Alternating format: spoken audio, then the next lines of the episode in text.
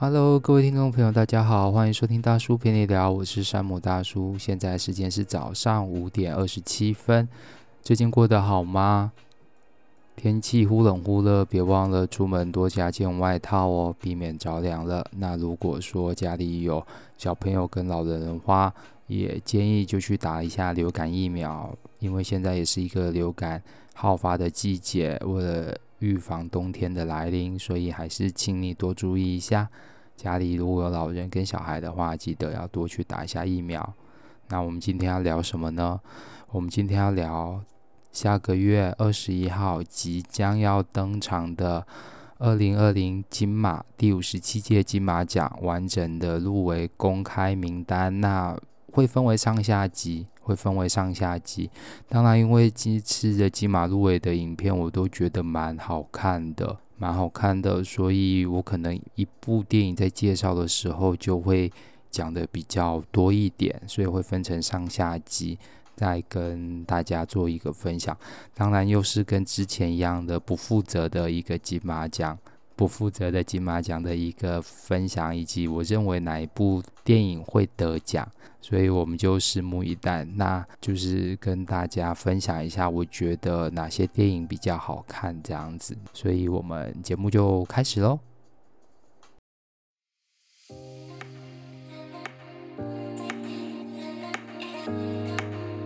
各位听众，大家好，欢迎收听大叔陪你聊，我是节目主持人山姆大叔。这一个节目主要在分享两岸的工作、教育、家庭、爱情、生活等等面向的相关议题，希望你会喜欢。那也希望你可以持续关注跟收听。我们节目马上开始。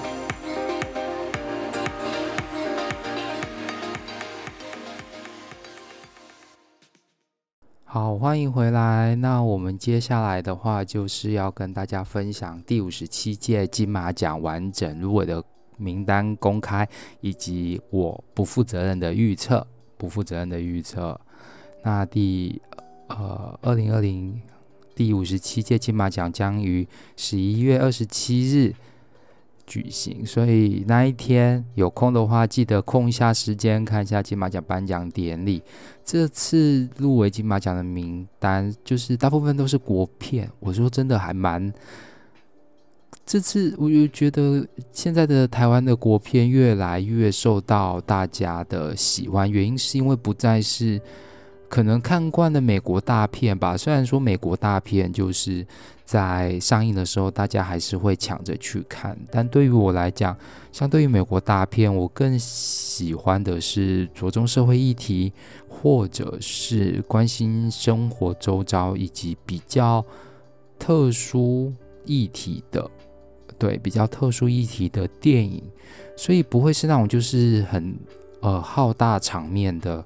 那种战争片啊，或者是英雄片，反而比较喜欢的是那种呃，也有人说是小情小爱啦，或者是一些比较大家不关注的社会议题影片，是我比较喜欢的。所以这次的一个电影受到瞩目的热门国片，包括了《怪胎》、《无声》、《亲爱的房客》、《孤味》、《刻在你心底的名字》等。那这次的影后的话，则是由桂纶镁、谢欣颖、陈淑芳、白灵、李佩瑜角逐，竞争很激烈。如果说你跟我一样，就是喜欢音乐电影，然后会花钱去电影院看的话，但是很抱歉的，真的要跟大家坦白的是说，就是在中国。呃，很难有好看的电影，然后台湾拍的电影也不一定会在中国上映，因此我的电影大部分都是透过 YouTube 上面去看简介，然后跟大家做分享。那有的是还没有简介出来的，我可能就没有办法很仔细的说，在一开始就可能先跟大家做抱歉喽。好，那二零二零金马沿袭去年不设主持人的方式。星光大道主持人则是由杨千霈跟林鹤轩大鹤共同携手担当。那如果说你有看过，就是那个金马一开始的一个介绍影片，就是由刘冠廷然后跟大鹤主演的话，你会看到，你会觉得还蛮好笑的。就是呃，因为那个台词有点类似像那个阳光普照里面的台词，然后出来，然后就还蛮关注的。然后想要看影片的话，我也会放在那个资讯栏，有兴趣的朋友可以点进去看一下，就是那个影片到底长怎么样。好，所以我们接下来就是大概先讲一半的名单吧。我在想，那这一篇文章的一个那个入围名单的一个文章是来自于。诶，杂志的一个公布，杂志的一个公布。那这次的入围名单，首先是最佳剧情长片入围公开，呃，有二是五部电影，五部电影。那这五部电影当中呢，这五部电影当中呢，我都大概只看过了。哦，我说就只看过了那个预告片，然后。这五部电影分别是《日子》、《消失的情人节》、《同学麦纳斯》、《亲爱的房客》以及《手卷烟》。《消失的情人节》、《亲爱的房客》跟《日子》，我记得已经在台湾上映过了。那可能比较最近出来的是，呃，《亲爱的房客》最近。台湾电影在打的是《亲爱的房客》，《消失的情人节》在前阵子九月多的时候上映了，《同学麦纳斯》的部分则是在我记得在下个月初，下个月会上映。日子的话，真是个吊诡了。日子其实是一个很小众的片，或者说小众的片，那它。因为日子又是个，我觉得是个艺术大导拍的片，所以他的故事很，他的故事其实算是蛮，诶，怎么说呢？蛮少人会去探讨跟接触的，对，好，所以这几部电影，日子在探讨的是，呃。说实在话，其实我看不太懂。对，日子，日子的故事，因为因为你知道日日子是谁拍的吗？日子又是那个拍不懂艺术，就是拍了很多艺术片，然后在国外得过很多奖的蔡明亮导演，所以他也入围了二零二零金马奖的最佳导演入围。对，我们等下会讲一下最佳导演入围。好，日子其实我看不太懂他在拍什么，不过我还是整部片有看完。对，整部片我看完，那日子的部分可以在网络上看到，它好像是已经是去诶去年的电诶算是去年的电影了，算是去年的电影，好像有时诶还是今年刚出来，我也忘记了。Anyway，不管日子我真的看不太懂。那消失的情人节的话，在九月多的时候，诶对，九月诶九月还十月上映，然后风评还蛮不错的。那主要的故事内容在讲说。呃，男主角就是一个从小比别人时间都慢的一个人，那女主角就是做事情永远都比人家快，永远都比人家快。然后他就是一个，我我觉得就是在讲说，有一天就是男主男主角因为时间都比人家慢，所以因此他多了一在情人节的那一天，他当全世界都静止的时候，他比别人多了一天的时间。去完成他小呃在小时候跟女主角相约的约定，跟女主角相约的约定，所以就是带着女主角，然后开着公车去过了一天，去过了一天情人节的一个，我觉得还蛮是蛮特别的一个电影，对。然后再来的话就是同学麦纳斯，为什么叫同学麦纳斯呢？如果之前有看过或听过大佛普拉斯的话，你没有错，就是同样的导演又出来拍了一部电影，叫做《同学麦纳斯》。同学麦纳斯真的也是一部很写实，然后大概在探讨男人四十岁之后吧，就四十岁之后呢呃一个同学的情谊。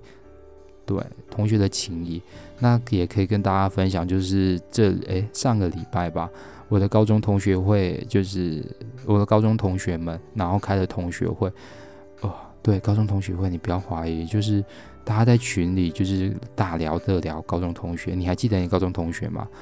对，我基本上已经说实在话，说实话，我其实不爱参加同学以同学会举办的聚会，原因是因为。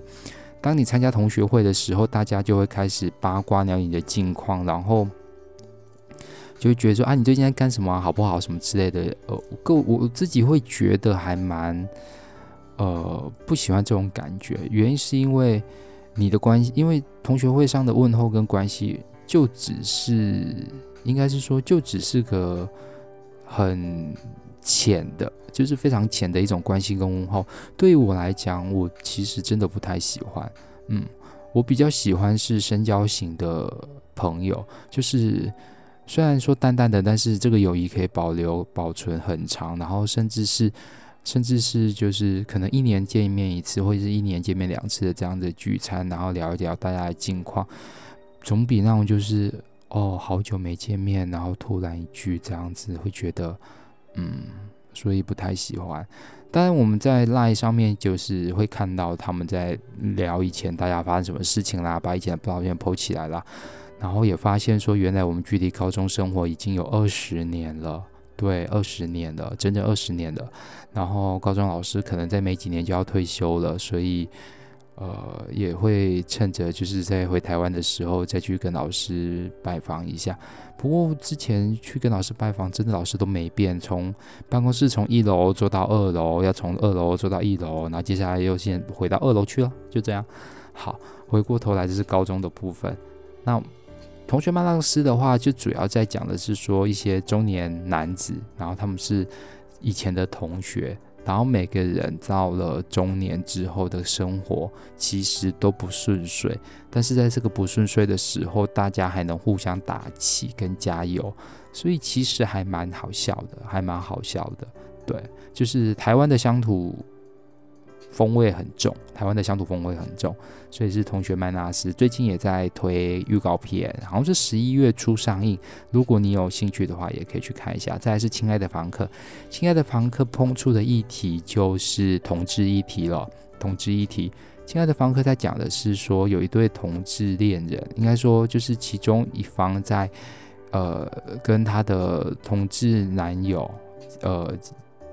呃，在一起之前已经跟女方有跟女生结婚，然后生了一个小孩，然后后续她跟她男朋友在一起，跟她男朋友在一起，然后但是这一对恋人其实不被不被母亲所，就是男方的母，就是其中一方男方的母亲所祝福，后续就是其中一方死掉了，然后。另外一方答应他要照顾他的小孩，所以从小他们就照顾他的，呃，就是说，就是小朋友在小的时候，他们就一起照顾了，一起照顾。那为了就近方便照顾，所以没有死掉的那一方，就是搬到了死掉的那一方的家里的楼上，当了一个房客，这样子。搭了一个帐篷，然后变成了一个房客，然后就近照顾了就是已经死掉的、已经死掉的男方的小孩这样子，所以让那个小孩就是感觉自己有两个爸爸，然后也不足为奇。可是，然后顺便也照顾了他。那因为病痛，然后。因为病痛在身的妈妈，那妈妈的话，当然就是这个故事也是一开始在讲说，就是妈妈不谅解为什么你要这么做，以及就是会怪说，难道你这么做，我的儿子就会回来这种对白？对，那其实这个也真的是蛮写实的，亲爱的房客。那最后的故事好像在预告片中就是有稍微提到，就是最后还是被强迫分开了。所以，被强迫分开了，但是只还是会在他，但是他们相信还是会再见面这样子。好，这是亲爱的房客。那呃，最佳剧情片最后一遍，手卷烟。手卷烟是中国片、香港片。诶，你以为我不管，反正我知道手卷烟不是台湾片就对了。不过可以入围最佳剧情长片也算是很厉害。那手卷烟在讲什么呢？哦，我老实讲，其实我。看的不是很深刻，然后也没有什么印象。手卷烟，不过手卷烟的部分好像跟我记得好像是跟那个它的剧情好像是跟那个有点悬疑片有关，跟悬疑片有关。所以的话，就是有兴趣的话，对手卷烟有兴趣的也是可以去看，呃，去看一下。好，接下来进入二零二零金马奖最佳导演入围者的有。蔡明亮的日子，刚才我讲过了。蔡明亮的日子，他好久没入围了，他好久没入围的。他拍的片真的是太艺术了，我不得不说，他用他的视角，就是他的眼光去拍出这些电影，都不是主流型的电影，但是在国外都是频频得奖的电影，真的是不知道为什么会这样。对。不过我觉得，如果大家想要改变一下自己的观点，或者是想要不一样的一个刺激的话，我觉得可以慢慢的品味蔡明亮的日子。是的，虽然说他这个故事就是，嗯，在讲了一个，在讲就是一个普通人平常过的一个生活，但问题是，就是他拍的这个其实有一点。我我不知道在怎么样去形容这个故事啦，对。不过蔡明亮日子就是耐着性子可以看得完，然后可能也是要慢慢去发掘吧。毕竟我们又不像他们大导演一样。好，接下来是陈玉勋《消失的情人节》，陈玉勋导演拍的《消失的情人节》是。那他这次也是小，应该说片，应该是说拍拍摄的成本不高，拍摄的成本不高。对，然后拍出来的一部还蛮不错、好看的电影。接下来是黄信尧，就是那个那个大佛普拉斯的导演，对，大佛普拉斯拍的导演。那这是拍的叫做《同学麦纳斯》，《同学麦纳斯》，以及《亲爱的房客》，郑有杰导演，郑有杰导演，还有成果的堕胎师。哦，成果的堕胎师，呃，哎呦，差点破音。好，成果的堕胎师其实里面的女主角，里面的女主角很厉害，因为她之前拍过了同，哦，好蛮久了。这部电影是三更三金啦，三金，对，三金里面的，哦，应该会记得没错吧？白灵演的三金，嗯，对对对，好，白丁演的三金，然后这次他又出来演的堕胎师。里面以他为主角，然后地点在香港拍的，地点在香港拍的，所以《堕胎师》其实算是一部香港片。由于政治关系，所以现在很多的中国电影或者是香港电影不太敢报台湾的金马奖，不敢台呃不不敢报台湾的金马奖，因为我觉得电影呃如果因为政治的关系而没有办法来参加的话，也无所谓，也无所谓，因为毕竟损失的是艺术，而不会是政治。好。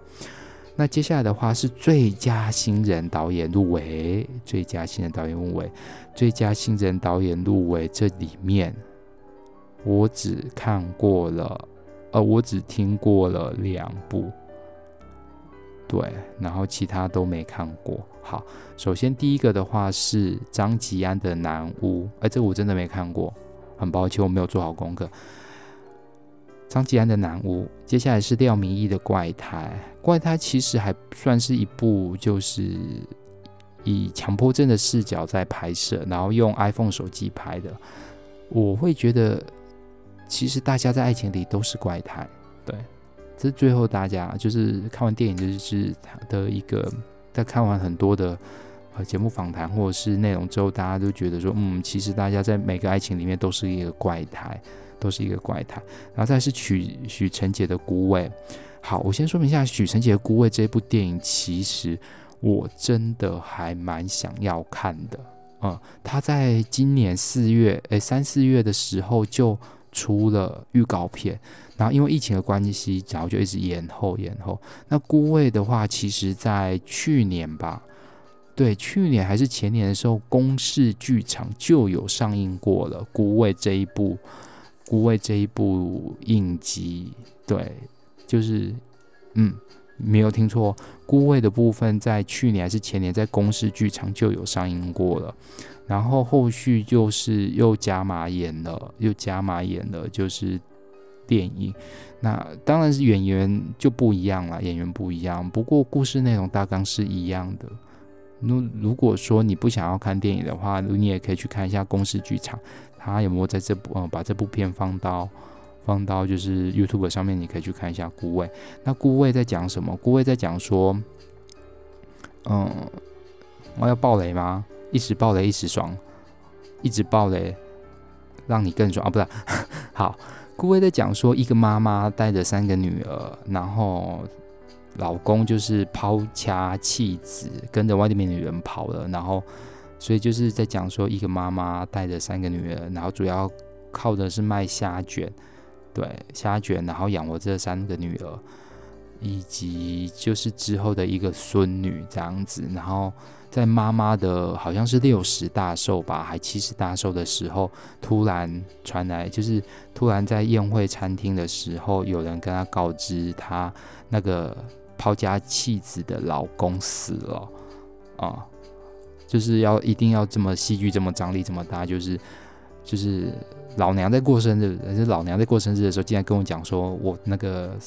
那个就是跟着小三跑的老公死了这样子，所以要就是要去办后事这样，对，所以这个故事后面就是在探讨母女、母女、母女跟父亲之间的一个感情故事。那在看孤味的时候要记住，就是呃，我就是看预告片的时候，其实我有想哭这样子，因为我觉得这还蛮刻画跟写实。台湾妇女、台湾妈妈的一个心情，台湾妈妈的一个心情，对，所以你会发现，就是在看拍顾位的，而是看顾位的时候，你会发现很多的对白其实是感觉是你跟妈妈的对白，感觉你跟妈妈的对白。好，接下来是柯年真的无声，诶，这个我也不知，诶，无声，柯年真无声，好，以及。陈建朗的手卷烟，手卷烟，好，那无声也是最近打的很厉害的电影，就是在讲说，呃，聋哑学校的性侵事件。直白的来讲，这一部电影在拍摄就是聋哑学校的性侵事件。那我之前听 Podcast 的天猫在专访的时候，其实他们说这个故事。呃，已经是十几年前的故事了。然后十几年前真实发生的案件，然后再经由改编而来，经由改编而来。然后后续的话，像是志祺七七也在探，也有探讨过这部电影。对，后续其实政府在对于聋哑学校在嗯发现这件事情的一些惩处上面，其实没有后续，就是不了了之的这种方式。那。也会让就是聋哑学校的父母，就是把小孩送在聋哑学校的父母，其实会蛮担心的。那同时，因为拍了这部电影，也让大家更重视了聋哑人士的一个权利。好，所以这是柯贞年的《无声》，还有许承杰的《孤味》。这两位新导演拍出来，呃，还有廖明义的《怪胎》，三部电影里面就有两部就是有入围长片这样子，我觉得还不错。接下来是二零二零金马奖最佳男主角入围者，首先是《男儿王》李黄国。哎，我真的不知道这部电影，真的我没看过，就是没听过也没看过。《男儿王》李国华、刘冠廷，《消失的情人节》林柏宏，《怪胎》莫子仪，《亲爱的房客》林家栋，《手卷烟》。除了男儿王的李国煌，还有手卷烟的林家栋之外，其他三部目前应该都，诶，亲爱的王冠，亲爱的三部应该大家都还蛮，就是从中秋节到国庆，应该说从九月份开始到国庆这段时间，甚至到现在，应该都有听过的电影。对，那我们刚才也有介绍过，所以我们就不多说。那你，哎，忘了讲，好，回过头来，这次的最佳剧情长片奖，如果要我颁剧情长片，要我颁，我会给谁呢？好，我会给，嗯，同学麦纳斯。对，我会给同学麦纳斯。好，那如果说最佳导演的话，我会给。最佳导演呐、啊，最佳导演我会给陈哎，最佳导演我会给郑有杰或者是陈果，嗯，我们到时候拭目以待，二十一号喽。接下来的话就是最佳新人导演，我会给柯真年，我会给柯真年的无声，对。当然，那个因为我不太熟的电影，所以我就不会选他。至于最佳男主角会给谁啊？最佳男主角好难选哦，我应该会给嗯林柏宏。最佳男主角会给林柏宏，对，因为他在怪胎里面的的感觉会跟其他的不一样。接下来是二零二零金马奖最佳女主角入围者有李佩瑜《消失的情人节》、新谢欣颖《怪胎》、桂纶镁的腿、白灵的堕胎师、陈淑芳的孤味。这次的最佳女主角这是最大看点，因为最佳男主角还蛮多新人的。我说的新人就是新生代演员，然后之前没有得呃之前没有得过奖的。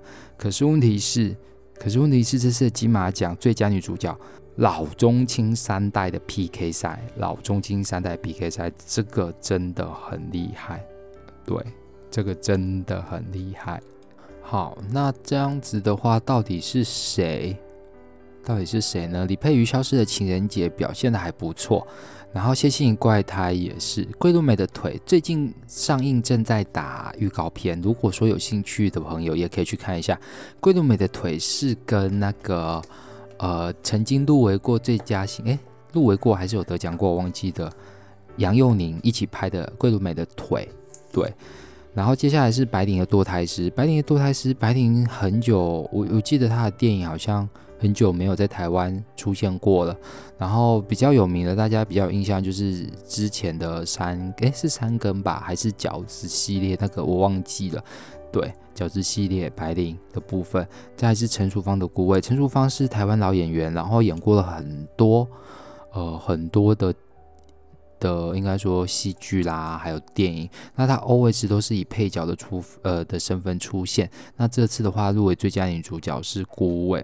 是孤味，那他同时入围的另外一部电影就是，呃，肖不是消失人是那个，那个什么，他在另外一个《亲爱的房客》里面演的就是妈妈，演的就是妈妈。桂纶镁最近的电影就是比较偏向走中国这边的市场，那拍的电影的题材也都是比较偏小众类型的，比较偏小众类型的市场，对，所以他的电影不是。呃，对，没有到，就是在中国来说，其实没有到很很热门、很 popular，但是在台湾可能也许还会那个，还还可以，大家还可以去看一下。嗯，桂纶镁从蓝色的大，呃，对，从蓝色大门开始出道到现在也十几年了，那得过也也有得过奖这样子，所以大家也可以去有空的话也去看一下桂纶镁的腿。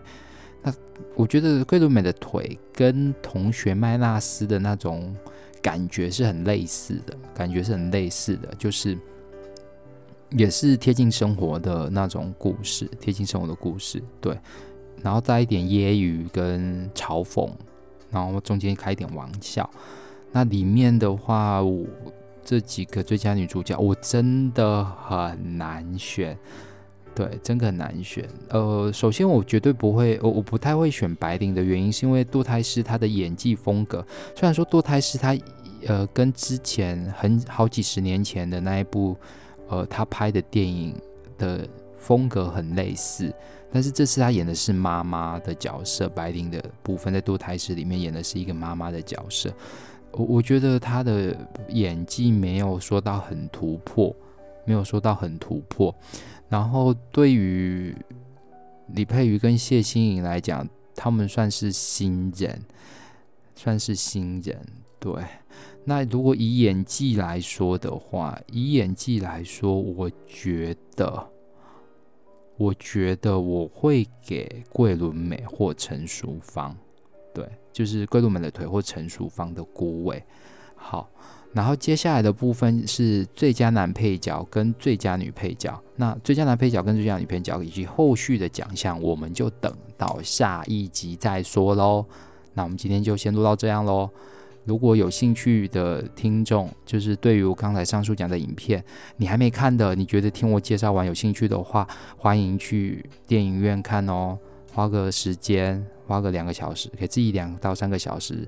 然后去进入到不一样的世界，暂时逃离一下，暂时逃离一下现实生活的压力，相信对你来讲是有帮助的。那我们今天就到这里喽，感谢你的聆听，那我们下次见，拜拜。